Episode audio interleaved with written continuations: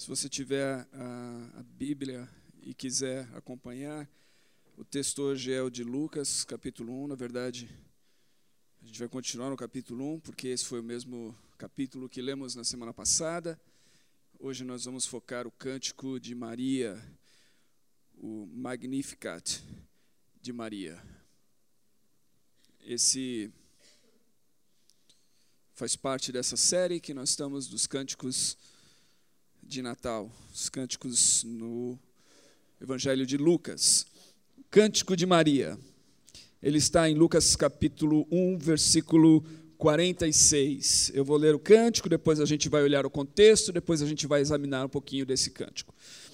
Diz assim: Então Maria disse: A minha alma engrandece ao Senhor e o meu espírito exulta em Deus, meu Salvador, porque deu atenção à condição humilde de sua serva. A partir de agora, todas as gerações me chamarão bem-aventurada, porque o poderoso fez grandes coisas para mim, o seu nome é santo.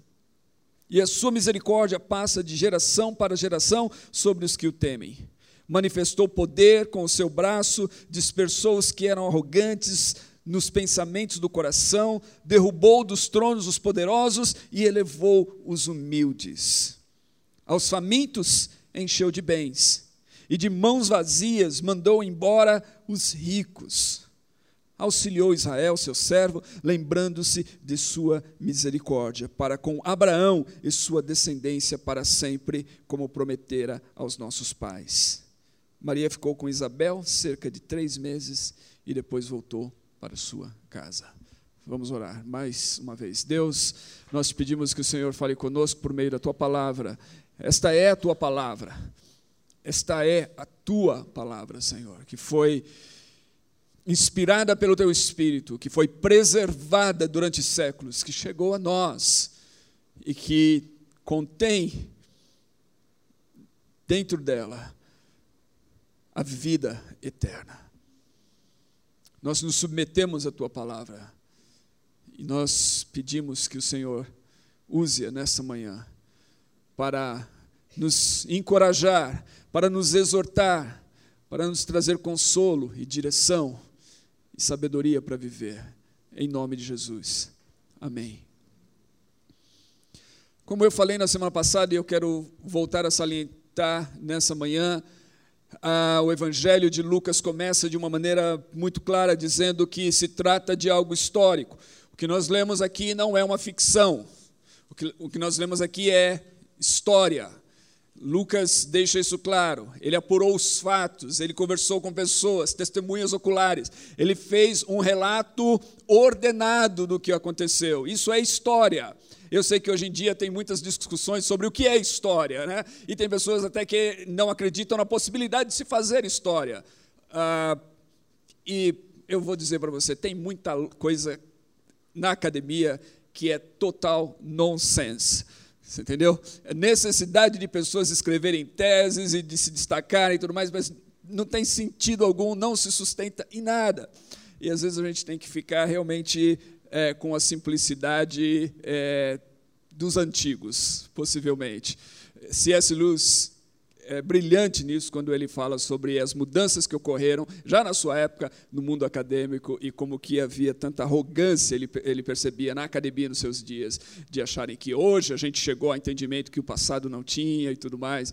E ele fala isso é uma tremenda arrogância e ele apontava claramente isso. Mas a gente está tratando com história aqui.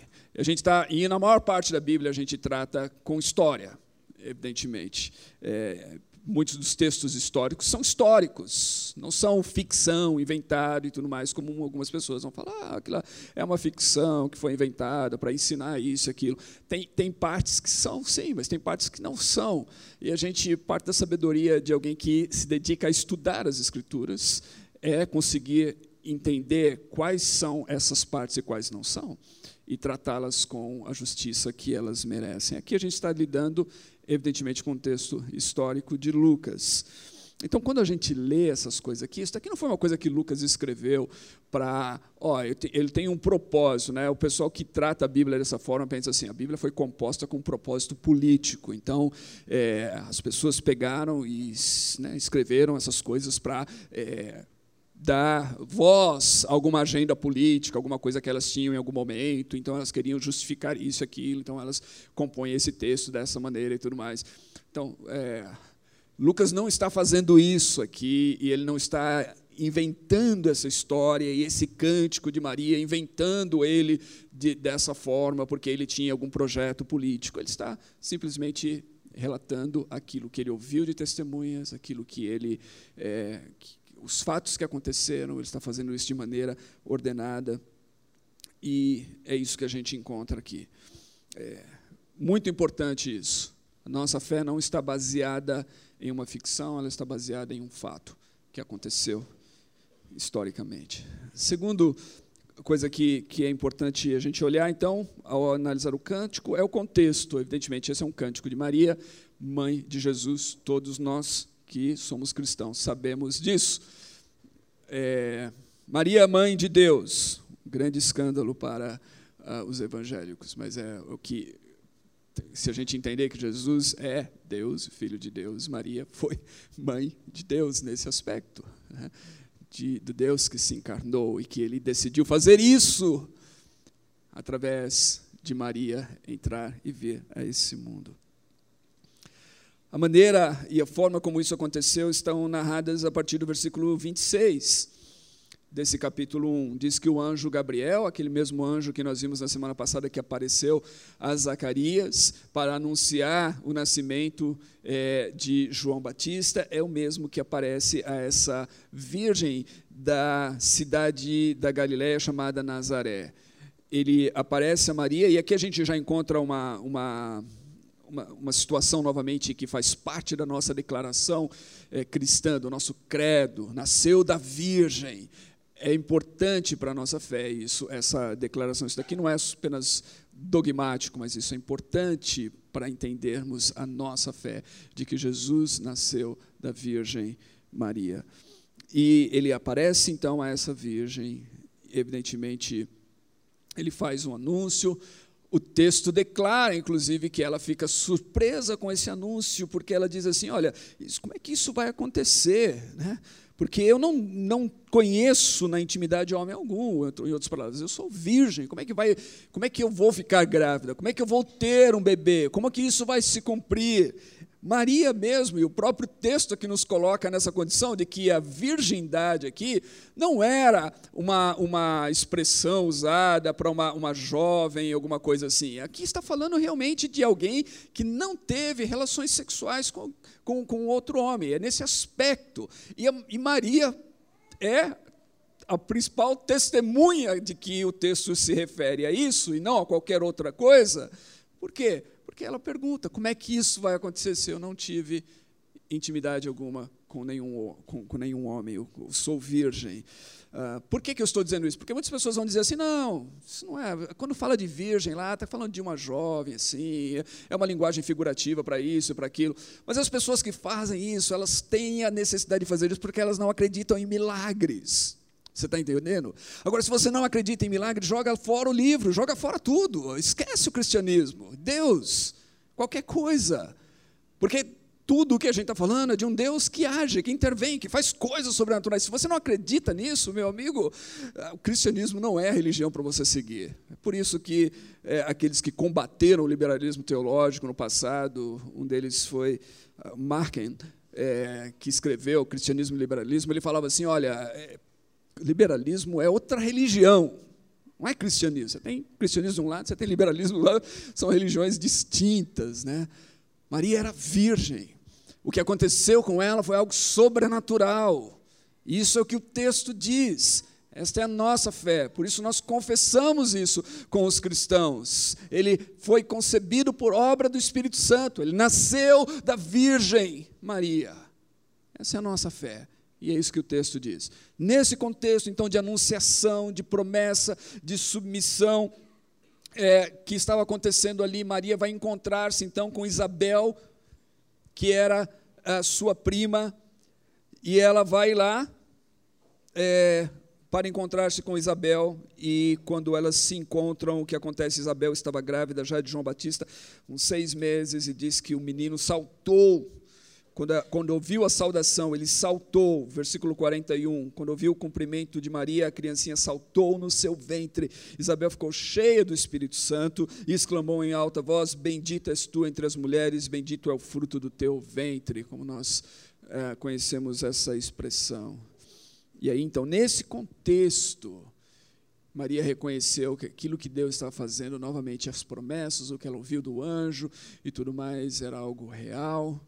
E aí é nesse contexto, então, que ela engrandece ao Senhor com essas palavras desse cântico, que a gente vai olhar. Então, é, é um contexto de que algo extraordinário aconteceu, um milagre da parte de Deus, que foi o nascimento do Senhor Jesus. O cântico de Maria é um cântico altamente subversivo. A gente poderia gastar horas olhando ele aqui.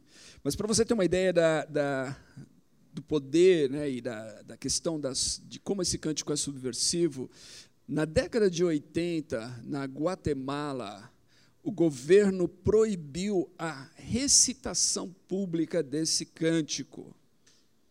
Era proibido recitar publicamente o Magnificat, porque ele tem uma mensagem altamente considerada subversiva, revolucionária.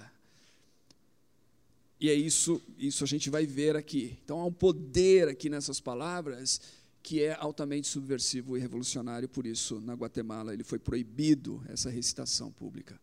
Mas não é só o cântico, é a mensagem do Natal que é subversiva, a mensagem do Natal que é revolucionária. A mensagem do Natal tem repercussões profundamente políticas. Não tem como. É por isso que a nossa fé, a fé cristã, ela, ela muda tudo. E ela muda a nossa visão do mundo. Ela, ela tem repercussões políticas, da polis, dos relacionamentos diversos, inclusive das estruturas de poder. O Natal tem essa mensagem.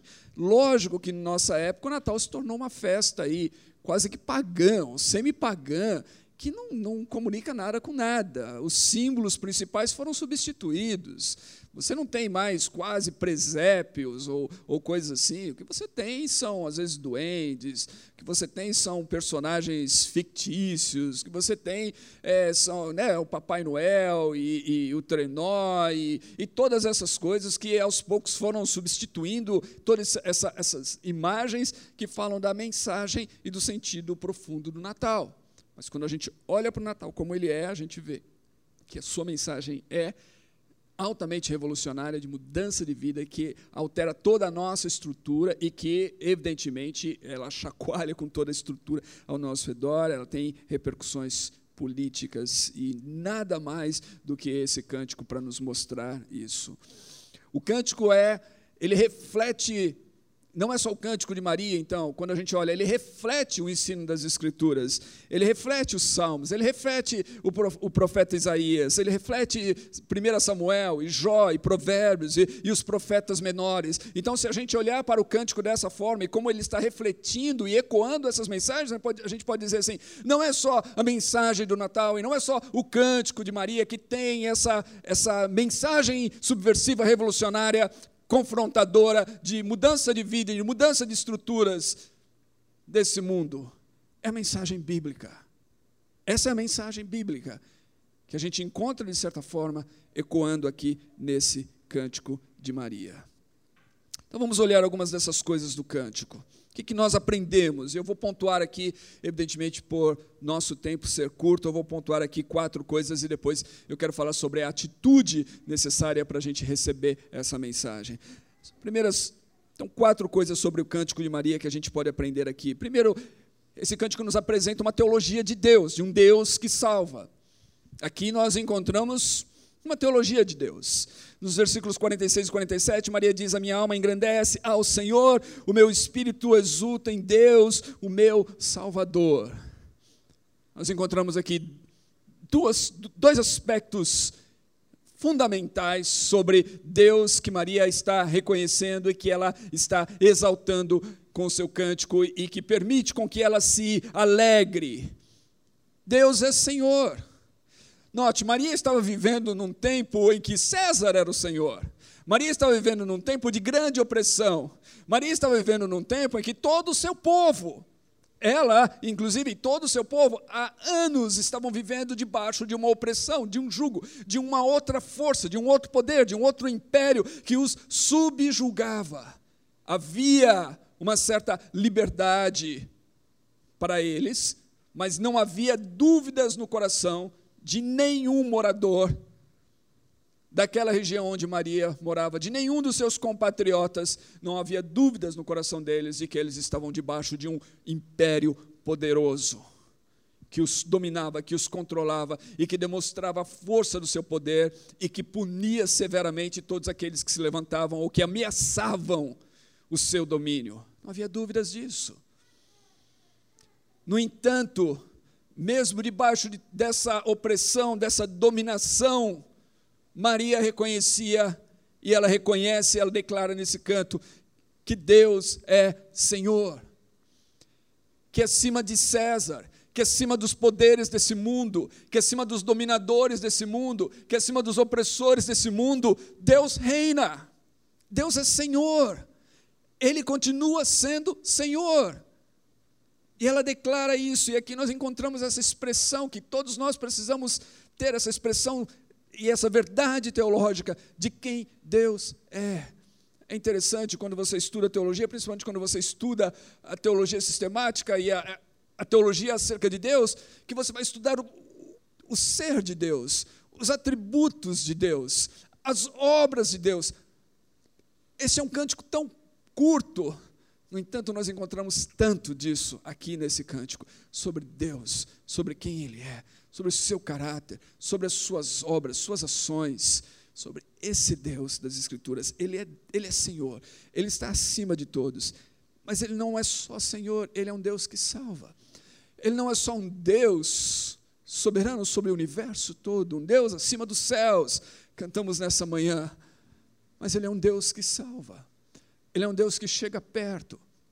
E o cântico fala dessa salvação de Deus, o cântico fala dessa proximidade de Deus, o cântico revela a verdade das Escrituras de que esse Deus que criou os céus e a terra e que reina sobre todas as coisas é um Deus que chega perto daqueles que o invocam, é um Deus que salva, é um Deus que resgata. Essa é a história do Êxodo. Essa é a história que a gente vê do, do, do povo de Israel escravizado no Egito, debaixo do domínio opressor de Faraó, mas que invoca e que clama a Deus. E esse Deus, ele vem, ele vem para salvar, ele vem para resgatar. Ele diz assim: Eu ouvi o clamor, eu vi a, a condição de escravidão que eles estavam passando. Eu desci para salvar, para libertar, para resgatar. Essa é a história, esse é o Deus que ela apresenta aqui. Ele é um Deus que salva. Esse cântico apresenta um Deus misericordioso. E aí nós podemos pensar que essa ação salvadora de Deus, ela é fruto da sua misericórdia. Nos versículos 48 a 50 diz: Porque deu atenção à condição humilde da sua serva. A partir de agora, todas as gerações me chamarão bem-aventurada, porque o poderoso fez grandes coisas para mim, o seu nome é santo, a sua misericórdia passa de geração para geração sobre os que o temem. Nota que, ao mencionar isso, a gente vê vários desses nomes de Deus, desses, desses atributos de Deus aqui, de um Deus que é poderoso, de um Deus que é santo um Deus que é misericordioso. Eles estão todos aqui relacionados. Esse, o caráter de Deus, os atributos de Deus, a pessoa de Deus estão, estão aqui nesse cântico. Só quero mencionar, não está aqui no meu esboço, mas ao pensar nisso, pensem quantas vezes os nossos cânticos falham em falar de Deus, de quem Deus é. Muitas vezes as nossas canções, elas são mais voltadas para o homem, elas são mais antropocêntricas do que teocêntricas. Elas deixam de, de exaltar Deus, os seus atributos, a sua pessoa, as suas obras. Elas focam mais no ser humano, nas suas necessidades e tudo mais. O Cântico de Maria e esses cânticos deveriam ser modelos para nós, talvez, modelos para os nossos artistas e compositores, daquilo que deveriam ser as nossas canções, daquilo que, que deveria ser aquilo que nós cantamos na igreja. Mas isso é só um parênteses aqui na minha mensagem. Voltando aqui, apresenta um Deus misericordioso. Nota que Maria diz assim: Ele deu atenção à condição humilde da sua serva. Ou seja, Maria reconhece que a ação de Deus para com ela e a ação de Deus que se desenvolveria através dela, porque ela reconhece, ela reconhece que não se trata só dela, e não se trata só de um simples nascimento, que se trata de algo, de uma ação de Deus ali, de uma ação de Deus para salvação. Ela reconhece que isso é obra da misericórdia de Deus. Ela reconhece que isso é obra da bondade de Deus. Ela foi agraciada. As palavras do anjo, no versículo 28, quando ele, ele a saúda, ele diz assim: Alegra-te, agraciada o Senhor está contigo.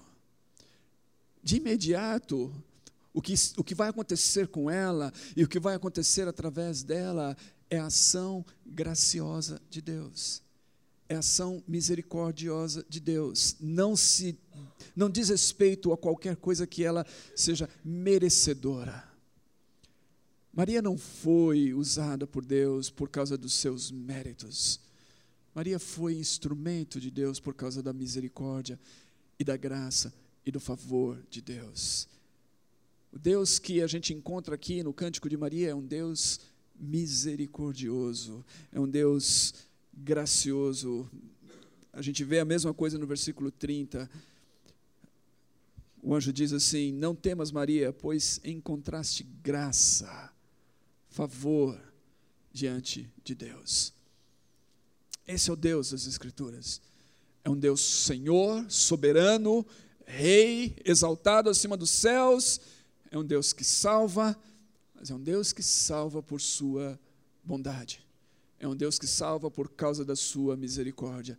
É um Deus que salva por sua graça. Não porque nós merecemos, mas porque Ele é misericordioso e gracioso.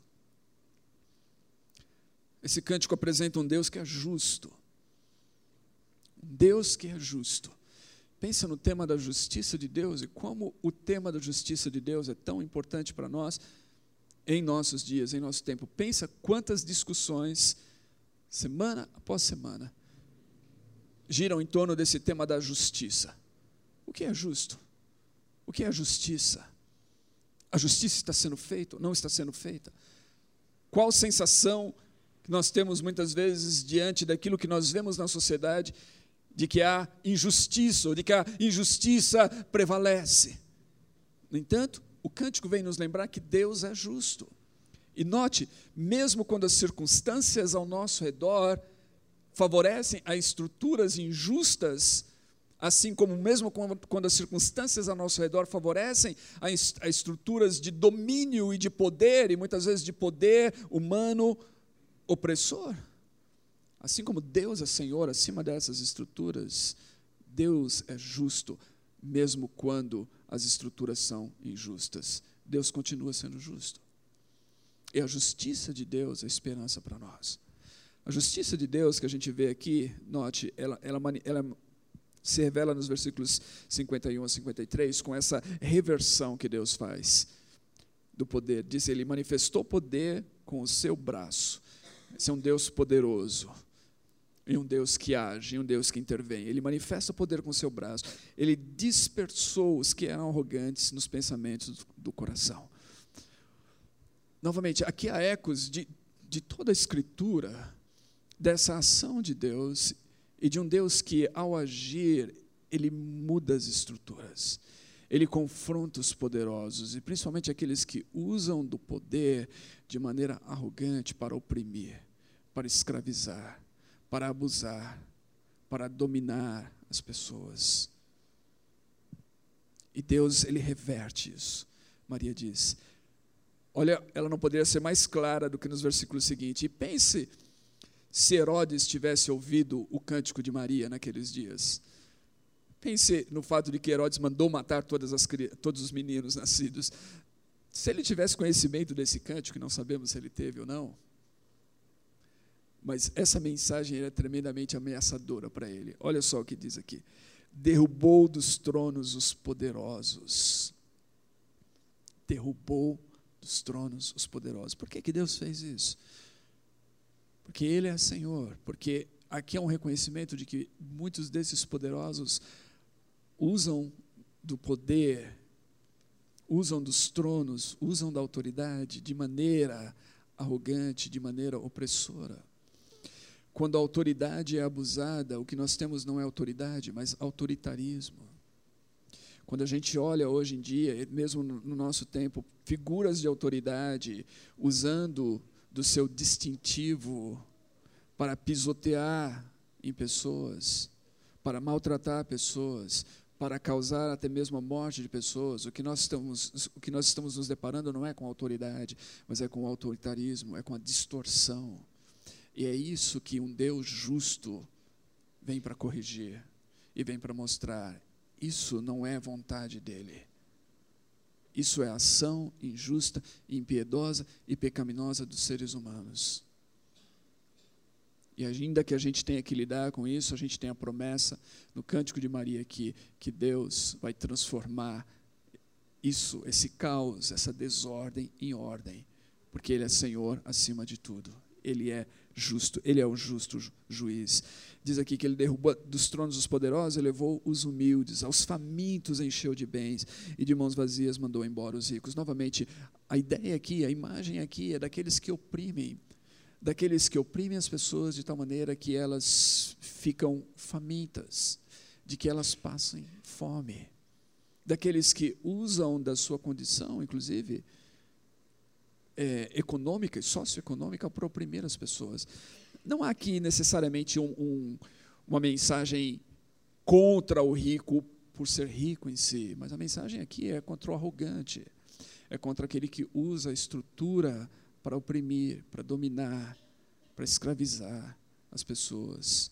É aquele que compra com o seu poder os juízes, aquele que perverte a justiça e o juízo.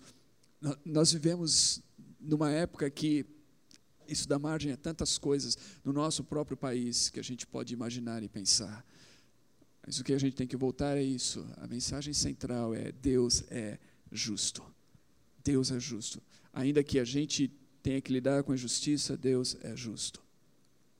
Anos atrás, quando eu estava atravessando um momento na minha vida em que eu estava me sentindo injustiçado por algumas circunstâncias, eu me deparei com um quadro de Daniel na Cova dos Leões. E se você for à sala que eu uso como escritório lá em cima, você vai ver que esse quadro está lá na parede.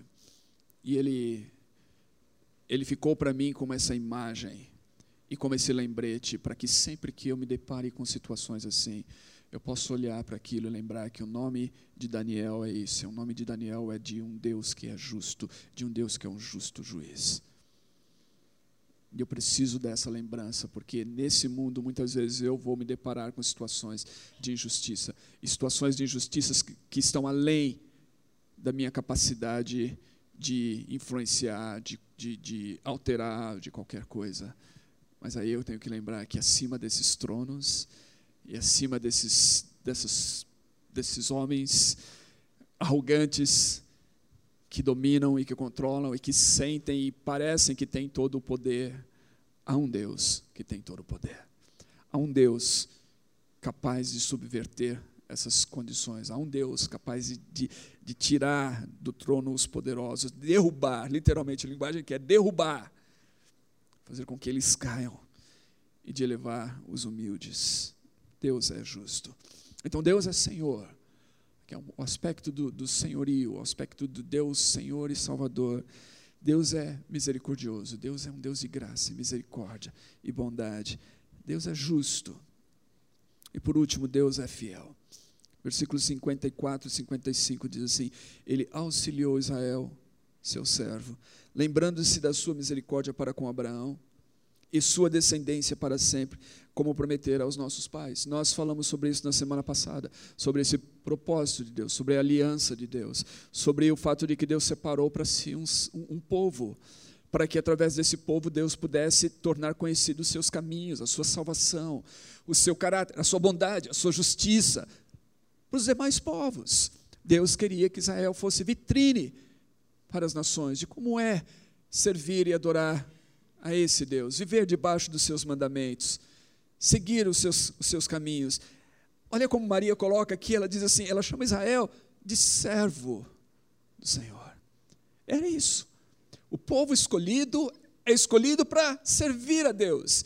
É escolhido para ser servo de Deus. Não é, não é escolhido para ser exclusivo no sentido de que tem alguma coisa especial em nós que ninguém mais tem e por isso a gente é povo de Deus. Não, escolhido para ser servo. Ainda assim, hoje nós, ao nos identificarmos como povo de Deus, igreja de Deus, povo de Deus, povo escolhido de Deus, nós somos para servir. Nós estamos aqui na condição de servos de Deus. Nota que tudo isso está permeado pela graça de Deus, lembrando-se da sua misericórdia para com Abraão. A gente já falou isso na semana passada. Lembrando novamente, essa escolha de Deus é ato de misericórdia, de graça de Deus. E aqui a gente encontra a fidelidade de Deus. Esse Deus que faz tudo isso, ele mantém a sua fidelidade, mesmo que o povo tenha sido infiel, mesmo que eles tenham sido levados para o cativeiro, mesmo que tenha acontecido uma série de coisas com esse povo, porque eles se esqueceram de Deus, porque eles foram atrás de falsos ídolos, porque eles desprezaram os mandamentos de Deus, porque, porque eles fizeram pouco caso de tudo aquilo que Deus disse que eles deveriam fazer, ser, como eles deveriam viver. Deus continua fiel. Deus continua fiel à sua aliança, Deus continua fiel ao seu conserto, ao pacto. E Maria reconhece isso. Ela reconhece que o que está acontecendo com ela, que essa criança que vai nascer, gerada por obra do Espírito Santo, faz parte desse pacto de Deus, desse conserto de Deus, dessa aliança de Deus, desse propósito de Deus na história. Deus é um Deus fiel que cumpre as suas promessas. Ele cumpre aquilo que ele prometeu esse é o Deus que a gente encontra aqui.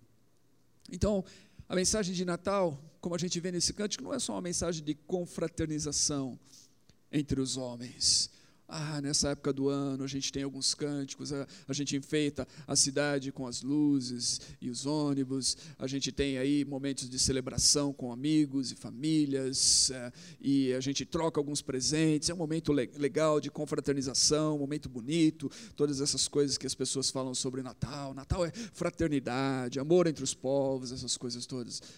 A mensagem de Natal é muito mais do que isso. Ela é uma mensagem revolucionária. É uma mensagem que, que faz nos lembrar do caráter de Deus, de um Deus que é santo, de um Deus que é poderoso, de um Deus que é misericordioso, de um Deus que é justo, de um Deus que é fiel, de um Deus que age. Ela nos lembra da obra salvadora de Deus, desse Deus que intervém, desse Deus que age na história humana, desse Deus que cumpre as suas promessas, que estabelece conserto com o seu povo. Esse é um Deus completamente conectado com a história, senhor da história, e não abandonou a história. Isso é uma coisa que a gente pode ter certeza nessa mensagem do Natal, nesse cântico de Maria sobre Deus, é esta. Deus, conforme a gente vê aqui, é um Deus que não se esquece dos humildes. Deus não se esquece dos humildes. Deus dá atenção aos humildes. Mais ainda, Deus exalta os humildes. Preste atenção nisso. Ele não se esquece dos humildes, ele dá atenção aos humildes e ele exalta os humildes. Agora, a humildade, que fique claro para nós, humildade conforme esse texto, e humildade conforme as Escrituras, não é uma condição material, não é uma condição socioeconômica. Humildade é uma atitude interior, é uma condição do coração. Você pode ter pessoas que são pobres, miseráveis até, e que não são humildes, que falta-lhes humildade, que falta-lhes essa condição, essa atitude interior, essa condição do coração. Você pode ter pessoas que têm posses, eu conheço algumas delas, que tem recursos financeiros mais do que eu terei toda a minha vida e se multiplicar a minha vida por cem ou por mil. Mas que tem uma humildade. Eu, eu, eu posso dizer que eu tenho o privilégio de ter conhecido algumas dessas pessoas na minha vida e conhecer algumas delas que têm uma humildade que se você não soubesse quem elas são, não soubesse os recursos que elas têm, o que está por trás delas, você jamais imaginaria, você jamais imaginaria, porque elas não transparecem ter os recursos financeiros, o poder econômico que têm. São tremendamente humildes. Então, que fique claro que se a mensagem aqui é uma mensagem de um Deus que não esquece os humildes, um Deus que vai ao encontro dos humildes, que dá atenção aos humildes, que exalta os humildes. Humildade, que fique claro aqui, não é uma condição econômica, porque é aí que muitas vezes a nossa mensagem falha. E que nós reduzimos isso a uma condição de, de economia ou de status social, como a gente vai falar, ou na sociedade. E aí o nosso evangelho se torna uma mensagem realmente politizada e se torna escravo, muitas vezes, servo de ideologias humanas. Então não é. Aqui a condição de humildade, aqui é uma condição interior, do coração. Maria era humilde não porque ela era pobre, ela era pobre. Sim. Mas aqui, além da sua pobreza, a gente vê uma condição interior do seu coração. Ela se reconhece como serva de Deus. As suas primeiras, as suas palavras diante daquilo que o anjo falou antes do cântico mesmo, versículo 38, ela diz assim: Aqui está a serva do Senhor. No cântico que a gente lê, ele diz assim: Ele deu atenção à condição humilde da sua serva. Há uma atitude no seu coração, no seu interior, de serva de Deus, há uma atitude de submissão a Deus, há uma atitude de de entrega a Deus, de reconhecimento de quem Deus é. Então, humildade é o oposto da arrogância, e o cântico deixa isso claro aqui, quando fala que Deus, ele, ele, ele tirou do trono aqueles que eram arrogantes, aqueles que arrogavam poder, independência, força, aqueles que afrontam Deus com isso, e a gente vê isso muitas vezes, novamente, até mesmo por pessoas que não têm recursos humanos algum. Então a humildade é uma condição essencial para que a gente receba o presente de Deus. Natal é uma época de presentes. Jesus é um presente de Deus, é uma dádiva de Deus para a humanidade. A salvação é uma dádiva de Deus para a humanidade. Humildade é essencial para receber o que Deus tem para nós, o presente de Deus, a gente precisa se colocar numa posição de humildade. A gente precisa aceitar a nossa condição, a nossa fraqueza, a nossa limitação. E a gente precisa se entregar de coração a Deus, submetendo-nos a Ele. Somente assim nós veremos a salvação de Deus. Somente assim a gente vai ver o poder revolucionário dessa mensagem de transformar as nossas vidas em primeiro lugar e aí de sermos instrumentos de Deus para que o mundo ao nosso redor comece a sofrer as mudanças desse reino de Deus em nossos corações. O cântico de Maria nos coloca diante de Deus. Senhor, poderoso, Rei, exaltado.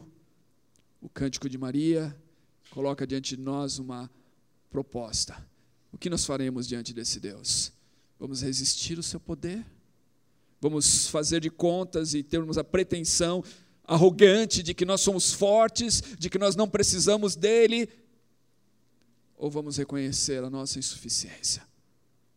Diante de Deus, diante de Deus, não existe ninguém que não seja pobre. Pense nisso.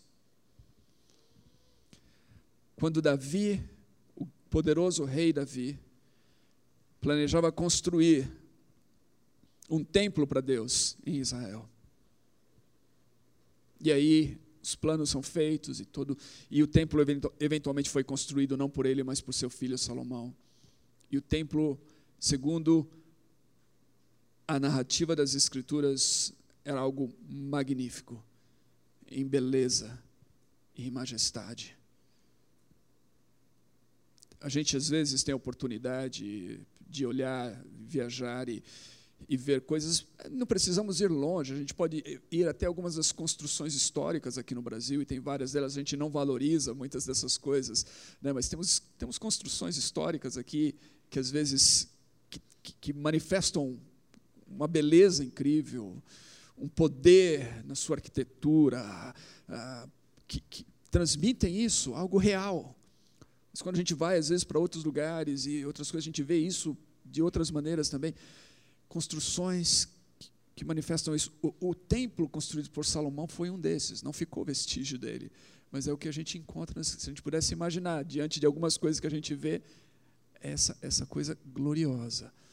Quando Davi estava planejando construir tudo isso, gente, e Davi era um rei poderoso, o que a gente encontra nele é uma atitude humilde. Ele diz assim: Olha, Deus, não tem nada que a gente possa te oferecer que não venha de ti. Em outras palavras, diante de Deus, todos nós somos pobres e miseráveis. Diante de Deus, as pessoas mais ricas desse mundo são pobres e miseráveis. Uma das maiores exemplos disso é o fato de que não importa quão rico alguém seja, em padrões humanos, de, de acúmulo de, de riquezas e de poder, isso e aquilo, nós só estamos a um fôlego de vida de perecermos. E isso ninguém consegue mudar. Anos atrás eu estava com uma pessoa, conversando com uma pessoa que era uma das pessoas ricas. E que aí, de repente, teve um problema de saúde inesperado. E foi parar num dos mais sofisticados hospitais de São Paulo para ser tratado e tudo mais. E essa pessoa me dizia assim: nessas horas a gente percebe que não é ninguém. Nessas horas a gente percebe que a gente está aqui ó, a, um, a um respirar da morte, que a gente não é ninguém.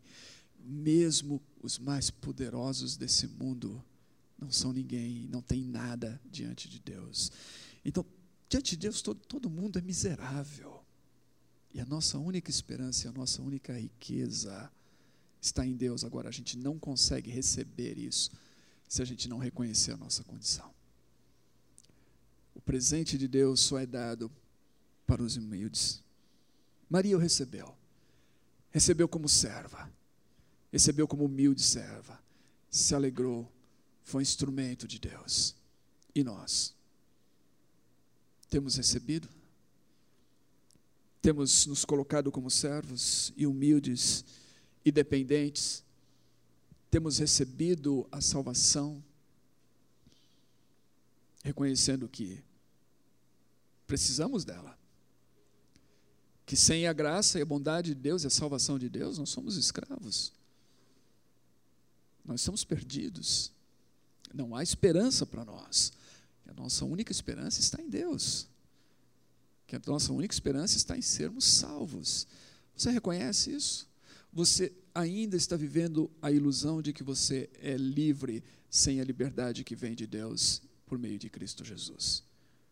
Você ainda está vivendo a ilusão de que você não precisa de Deus ou de que Deus é apenas um adorno na sua vida e não uma questão de vida ou morte, uma questão de eternidade. Você reconhece isso? Sem reconhecer isso novamente, o presente, a dádiva, a manifestação de Deus, esse ato de bondade e misericórdia pode passar perdido na sua vida, assim como ele passou perdido na vida de tantas pessoas naquele tempo e naquela época, naquele primeiro Natal, a gente pode dizer. Então a minha mensagem para você hoje é essa: não deixe com que o presente de Deus escape das suas mãos, porque você não está reconhecendo a sua necessidade dele e porque você não está abrindo o seu coração para recebê-lo. E o maior presente de Deus, evidentemente, é Cristo. Esse é o maior presente de Deus. Se ele não está no seu coração, se ele não é Senhor da sua vida, se ele não é seu Salvador, você precisa dele. Mais do que qualquer outra coisa que você imagine que você precisa hoje, nesse tempo e nessa época? Cristo. Só Ele é a esperança da glória. Só Ele. O Natal é sobre Cristo, sobre revolução, sobre mudança, sobre vida nova para os humildes.